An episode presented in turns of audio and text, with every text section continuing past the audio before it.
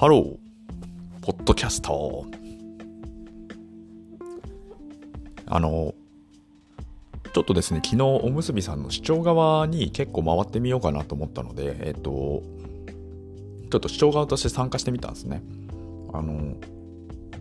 まあ基本的に夜の10時以降で、まあ時間があれば、あの、まあ、見たりしてるんですけど、で、ライブ参加っていうのはなかなかね、その他の時間だとなんかなかなかできなかったりするんですけど、まあその時間なら自分が配信している時間帯でもあって、まあ、あの、やってたりするんですよね。で、昨日は、あの、初めての人が何名かいらっしゃるなって思ったので、初めての方はね、あの、コメントがないと、あの、あれかなって、その、すぐ嫌だなと思ってやめちゃったら寂しいなと思うので、まあ、なるべく見つけたらね、一言二言ぐらいは応援の意味を込めて、あの、書いてたりも実はするんですけど、で、あの、やっぱり、その、以前、この、私が始めた時、この配信っていうか発信を始めた時に、3ヶ月間続けることを目標にするっていう話をちょっとしてみたんですよね。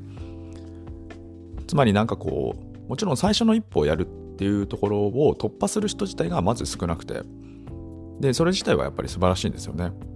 ただできれば、やっぱりその、ちょっと継続みたいなこともしてみるといいのかなって僕自身も感じていて、まあ、特にやっぱりそのこのわけわかんないのでこのライブ配信しかもおむすびってできたばっかりのプラットフォームだし、まあ、できたばっかって言ってもう1年経っちゃったんですけど、まあ、いずれにせよここで何が行われてるのかってい、まあ、未だによくわからない。よくわからないけどまあなんとなくそこにいて何かをしているみたいな状況だと思うんですけどまあ意味がわからないところにいるんだったらまあ、一番いいのはやっぱり継続することなんですよね。何事もね。ただ、その石の上に3年っていう言葉があるように、そんなになんかべらぼうに長くいろとか、そういう話でもなく、まあ、かといって時間軸って人それぞれなので、なかなかあのややこしい問題ではありますけど、つまりその継続っていうのはどれだけ継続すればいいんだっけみたいなところとかってね、なかなか難しいもんなんですけど、まあ、そこで、まあ、僕は一応3ヶ月っていうのを目標に置いてやってみたら意外と良かったんですよね。そのまあ、3ヶ月間っていう目標、つまりその、なんていうの、1回2回やるっていうことじゃなくて、3ヶ月自分をなんかこう、モチベートしなきゃいけないっていう課題に変わるので、まあ、その瞬間からどのように向き合っていけば、つまりその自分なりに何を無理せずやっていけば、あるいはそのどこに楽しみを見出せば、自分っていうものの、その、要は自分自身をね、この、ななんていうかこう、楽しくさせなきゃいけないっていう風になるので、その続けるためには。だからそれが、そのどの不良にすればいいのかみたいなところの、なんかこう、道筋を立てやすくなるというか、マインドセット的にですけどね。まあ、そういう効果があるんじゃないかなってことを感じるわけですね。で、新しい方がいっぱいあの出てきたっていうところはすごくいいなと思ってるんですけど、でもやっぱり、なんていうかこう、この数ヶ月見ていても、やっぱ新しい方出てきても、結構最初飛ばしちゃうんですよね、やっぱり。最初飛ばしちゃっていろんな機能を使ったりとかいろんなところに顔を出したりとか、まあ、あと配信とかもねすごく頻度が増えてしまったりとかってあってでそこからなんかこうヒューンと なんかいなくなってしまって寂しいなみたいなことがまあ割とあるなっていうふうに見ててでそこはやっぱりその継続っていうところにそのなんかこう重きを置くみたいなところをやっぱり意識づけした方がやりやすいんじゃないのかなってことは感じたんですよね。まあもちろんその継続してほしいっていうのは僕の単なる一個人の意見なので、その、まあ要はた、なんでそんなこと思ってるのかっていうのは単純に 僕もやってるんだけど、なんかあんまり周りにいないと寂しいなっていう、ただそれぐらいなんですけどね。ちょっと利己的なんですけど、まあでも、その番組が増えれば逆に言うと僕の配信見てくれるね、可能性は相対的に減るので、メリットあるの？って言われると、正直あんまりないような気もするんですけど まあそれでも増えた方がいいんじゃない？って、まあなんとなく思うんですよね。ただそれはなんかこう、その増えたらってよりは、なんかこう生活の一部的になんかやってみると、まあ僕の僕の中では少なくとも発信っていうのを始めてみて、ああ、よかったなっていうのと、これだけ安心安全にやれる環境っていうのは、おそらく今、こう、インターネット、広大なインターネットをこう見回したとしても、まあ、私ね、インターネット歴めちゃくちゃ長いですけど、あの、長らくね、このインターネットの発展みたいなものをまあ、リアルタイムに自分の人生と共に歩めたのは本当にラッキーだなと思うんですけど、でもやっぱそれ見てても、こういう環境が出てきたってなかなかないよなって少し感じてるんですよね。まあその意味で、やっぱりその発信の練習じゃないですけど、まあそのやりやすさ、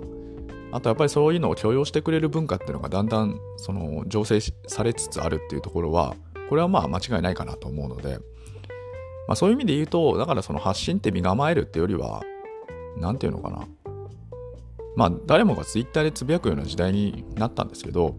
まあそれ自体も多分その 10, 10年前 ?10 年前ぐらいだったらまだそんな一般的じゃなかったと思うんですよね。そのみんながつぶやくみたいな。つまりそのつぶやくみたいなレベルで、まあ、こういう発信みたいなものは、あの、ライブ配信か。ライブ配信で今話してますけど、ライブみたいなものも行われるような時代ももしかするとね、遠からず来るかもしれないみたいな。まあそんなところなので、で、今は全然やってる人、あの全体の、おむすびさんの全体の会員数に対して、あの、1回でも配信してる人っていうのも少ない、そもそもかなり少ないですし、その中でその継続してる人、そのなんか途切れずにずっとなんかこう淡々とコンスタントにやり続ける人ってもっと少ないですよね。まあ、というところで著しい偏りが今この空間にはあるので、だったら、まあこれはこれで逆に言うと、まあ、何やってもいいよっていう 状態でもあるというか、非常にやりやすい環境とも言えるので、まあそこはなんかこう、チャレンジするか、される方がいて、で、まあ、こういうなんか閑散とした時期の方が、あの、逆に言えば僕みたいな人も、なんかこう、居やすいんですよね。うん、だからまあ、そういう意味で、あの、継続する人が増えてくれるといいな、みたいなことは感じてるんですけど、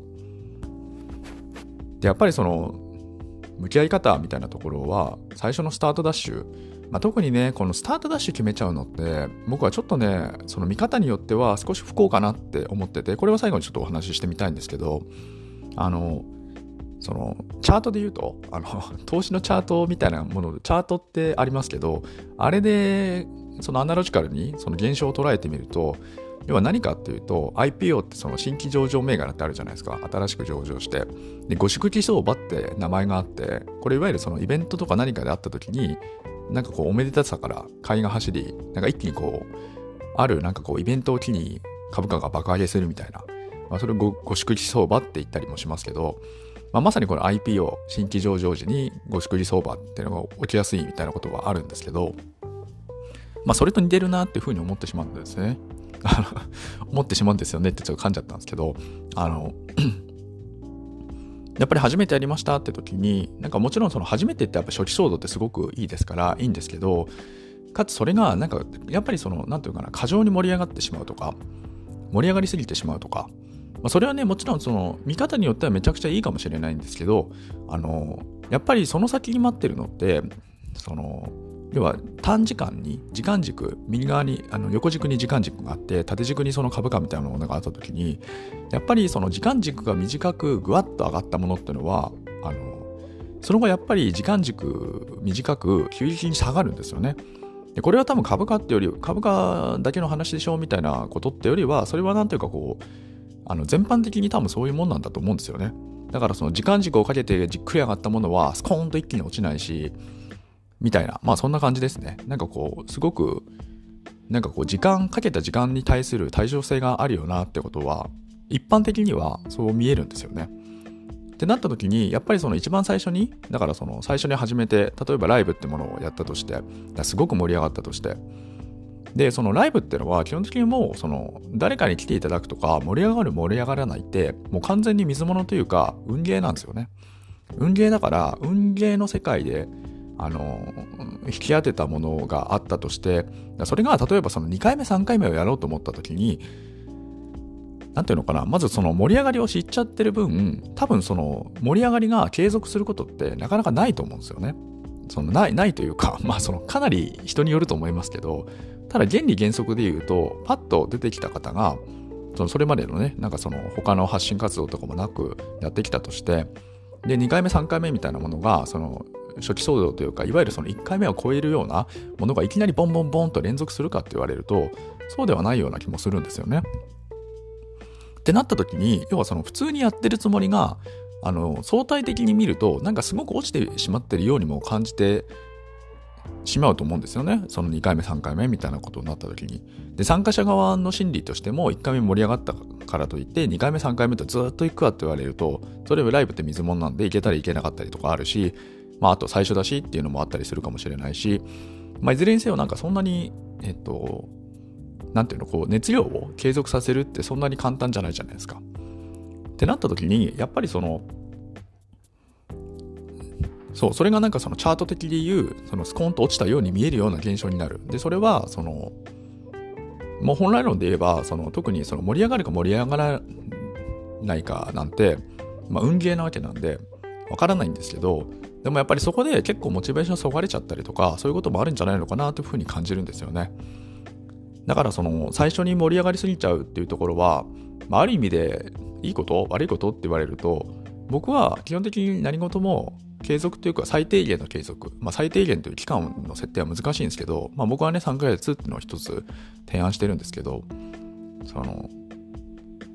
まあやっぱりこう非常になんかこう継続っていう観点に立つとすごく難しいスタートを切ってしまうんじゃないかなってことを感じるわけなんですよね。まあ、ですからやはりその最初の1回目はねもちろんそのババッとこう勢いに任せてやるんですけどまあそこであんまり完成形を目指すというよりはやっぱりその継続みたいなところ